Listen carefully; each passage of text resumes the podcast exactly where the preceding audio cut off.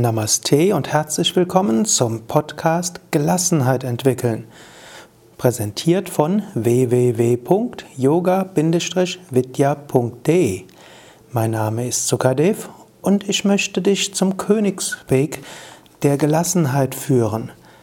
Gelassenheit, das ist ein wichtiges Wort in unserer heutigen Zeit.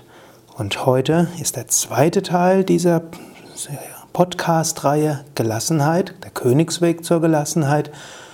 Und das heutige Thema ist Ansätze zur Gelassenheit in Philosophie und Religion. Solange es Menschen gibt, haben Menschen Emotionen. Solange es Menschen gibt, bemühen sie sich auch darum, die Emotionen zu steuern. Gelassenheit ist in allen Religionen, in allen Kulturen auch ein wichtiges oder ein wichtiger Wert, etwas, was man entwickeln kann, etwas, was wertvoll ist. Von der Altersweisheit zum Beispiel sagt man, dazu gehört Gelassenheit. Reife des Menschen heißt auch, gelassener zu werden.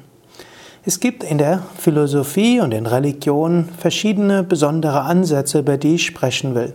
Ich möchte besonders sprechen über die Stoiker, über das Christentum und über Buddhismus.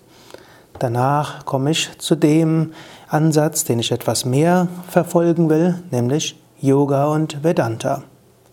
Zunächst die Stoiker. Vielleicht hast du schon gehört von den Stoikern. Stoische Ruhe ist etwas, wovon du sicherlich schon gehört hast. Die Stoiker oder der, die Stoa, wie es heißt, wurde begründet von Zenon von Kition um 300 vor Christus. Bekannteste Vertreter sind Cicero, Seneca und Marc Aurel. Vielleicht hast du von ihnen schon gehört. Die Grundlage der Stoiker ist, mein Glück sollte nicht abhängig sein von etwas, was nicht in meiner Macht ist.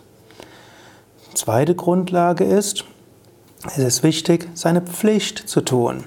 Es geht nicht darum, seinen Wünschen zu folgen, es geht nicht darum, das zu tun, was man mag, sondern es geht darum, seine Pflicht zu tun, seine Aufgabe zu tun. Aus diesen beiden Grundregeln ergibt sich die stoische Gelassenheit bzw. auch die stoische Lebenseinstellung. Der erste Schritt der stoischen Lebenseinstellung heißt, mein Glück sollte nicht abhängig sein von dem, was nicht in meiner Macht ist. Was ist in meiner Macht? Was ist nicht in meiner Macht? In meiner Macht ist letztlich der eigene Gemütszustand bis zu einem gewissen Grad. Du hast Einfluss auf deinen Gemütszustand. Du kannst dich mehr in Ruhe versetzen, du kannst dich mehr in Unruhe versetzen. Du kannst dich aufregen oder auch nicht aufregen. Der innere Gemütszustand ist mindestens bis zu einem gewissen Grad in deiner Hand. Die äußeren Dinge sind nicht in deiner Hand. Ob jemand dich mag oder nicht mag, ist nicht in deiner Hand. Deshalb solltest du, dich, solltest du dein Glück nicht davon abhängig machen, ob jemand dich mag oder nicht mag. Ob eine Sache gut ausgeht oder nicht ausgeht, ist auch nicht ganz in deiner Hand. Also solltest du dein Wohlbefinden, dein Wohlergehen nicht davon abhängig machen.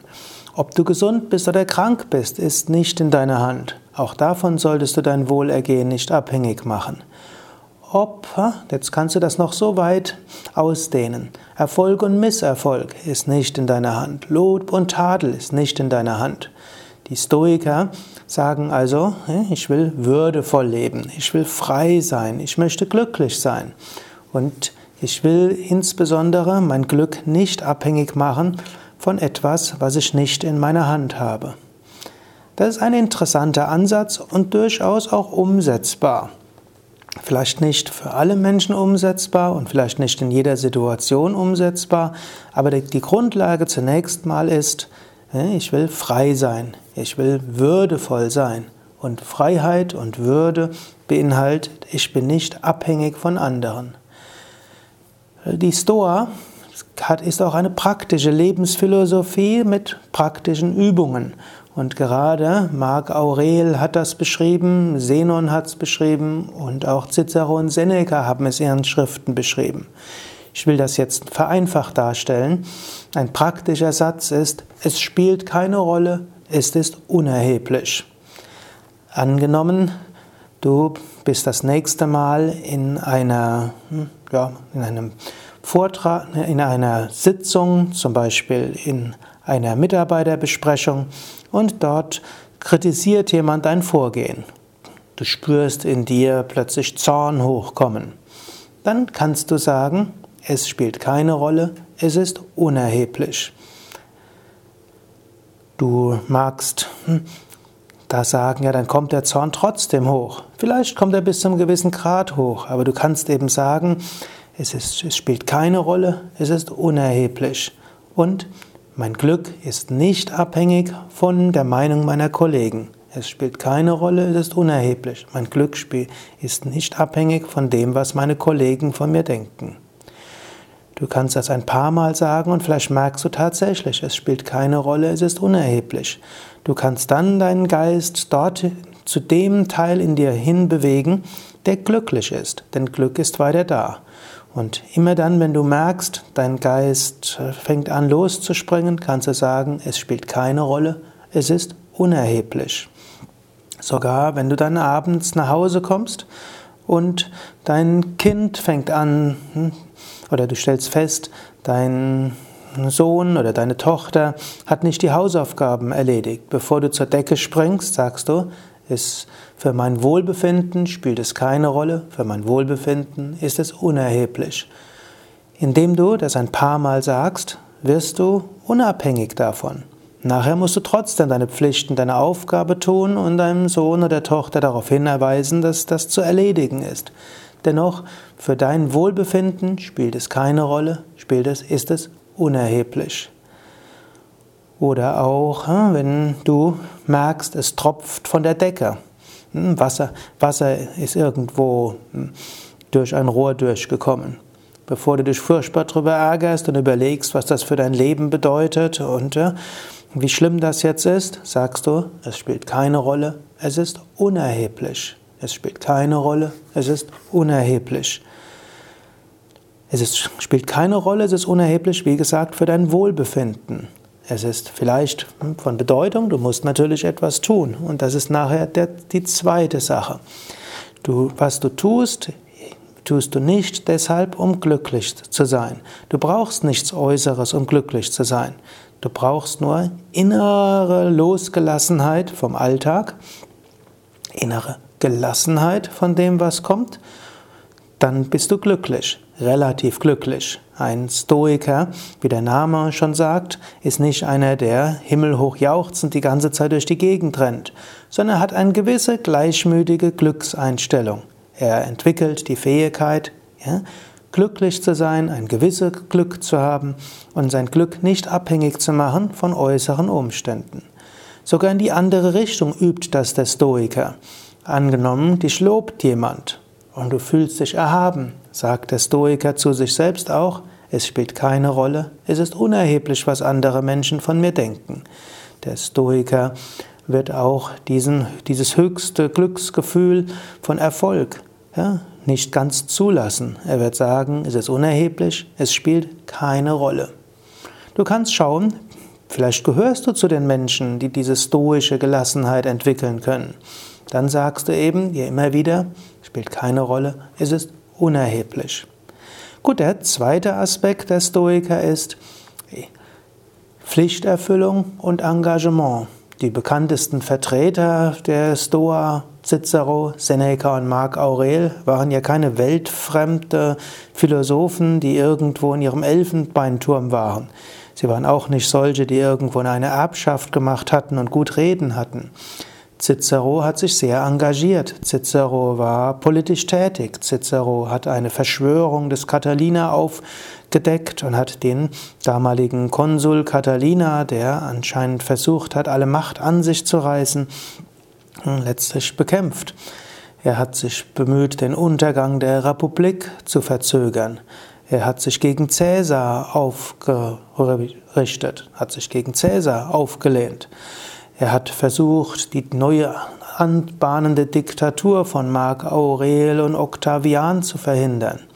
Letztlich ist er umgebracht worden von Octavian und Mark Aurel. Auf diese Weise ist der hm, Cicero ein Zeichen von jemandem, der engagiert war und doch gelassen. Für den Alltag ist es nicht erheblich, was ich mag oder nicht mag, ist wiederum die Ansicht der Stoiker. Angenommen, du merkst, da gibt es etwas zu tun und dich nervt es und du magst nicht, hast keine Lust, sagt wiederum der Stoiker, es ist unerheblich, es spielt keine Rolle, was ich mag oder nicht mag. Meine Pflichterfüllung, meine Pflicht werde ich erfüllen, unabhängig davon, ob ich es mag oder auch nicht mag. Also, mein Glück ist nicht abhängig von äußeren Umständen und, und zweitens, was ich tue, ist nicht abhängig von meinen Empfindungen und von meinem Mögen oder Nichtmögen. Auch hier, wenn du dir vornimmst, etwas zu machen, zum Beispiel, ich habe mir jetzt gerade vorgenommen, ich werde jetzt diesen Podcast veröffentlichen und ich merke, ich habe eigentlich keine Lust und es gibt anderes, was ich mehr zu machen hätte, dann sage ich, wenn ich der stoischen Gelassenheit folgen würde, es ist unerheblich, ob ich es mag oder nicht mag. Es spielt keine Rolle, ob ich es mag oder nicht mag. Das ist meine Aufgabe. Ich habe es mir vorgenommen. Es ist zu tun. Ich tue es. Oder angenommen, du kommst nach Hause und du siehst, hm, dein Teenie hat irgendwo sich nicht an das gehalten, hm, was ihr vereinbart hattet. Innerlich meinst ich mag mich nicht damit beschäftigen. Soll er doch tun, was er will. Aber du weißt innerlich, nein, das geht nicht. Wir haben das vereinbart. Auch wenn ich einen schwierigen Tag hatte, es spielt keine Rolle, es ist unerheblich. Auch wenn ich jetzt viel mehr Lust hätte, meine Yogamatte auszurollen oder wenn ich mehr Lust hätte, jetzt meine E-Mails zu checken oder Facebook zu machen oder wenn ich jetzt mehr Lust darauf hätte, mich jetzt hinzulegen oder was auch immer. Du weißt, es ist deine Aufgabe, jetzt mit dem Teenie zu sprechen.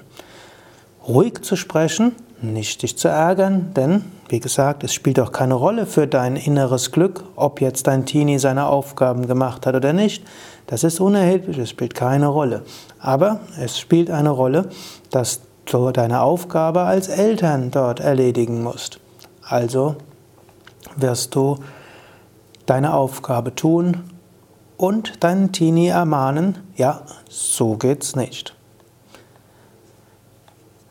Ob du jetzt diese stoische Gelassenheit insgesamt erzeugen willst oder nicht, das ist jetzt durchaus eine Geschmackssache. Ich selbst habe eine Weile probiert, die stoische Gelassenheit zu entwickeln, bis zu einem gewissen Grad auch erfolgreich. Ich könnte sogar sagen, tatsächlich erfolgreich. Und es war eine interessante Erfahrung. Wirklich zu tun, was zu tun ist, unabhängig, ob ich es mag oder nicht mag. Und das Glück nicht abhängig machen von äußeren Umständen. Ja, ich muss zugeben, ich bin in dieser, dieser Extremität irgendwann davon abgekommen. Davon werde ich ein andermal sprechen, wenn ich über meinen eigenen Weg zur Gelassenheit kommen will.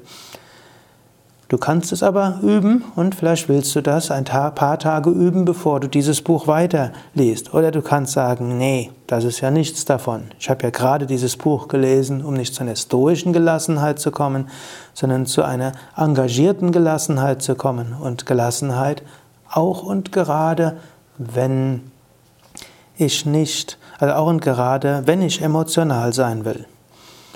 Okay, soweit für heute. Ich hatte dir zwar versprochen, ich will heute auch sprechen über Christentum und Buddhismus.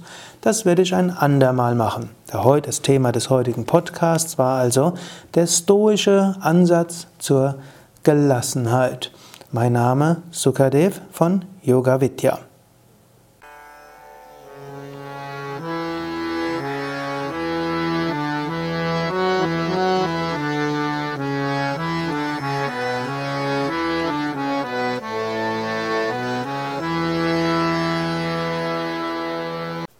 Das war die aktuelle Ausgabe des Yoga Vidya Satsang Podcasts. Mehr Informationen zum Yoga über Yoga-Seminare, Yoga-Workshops, Yogakurse, Vorträge zu Spiritualität und Meditation unter www.yoga-vidya.de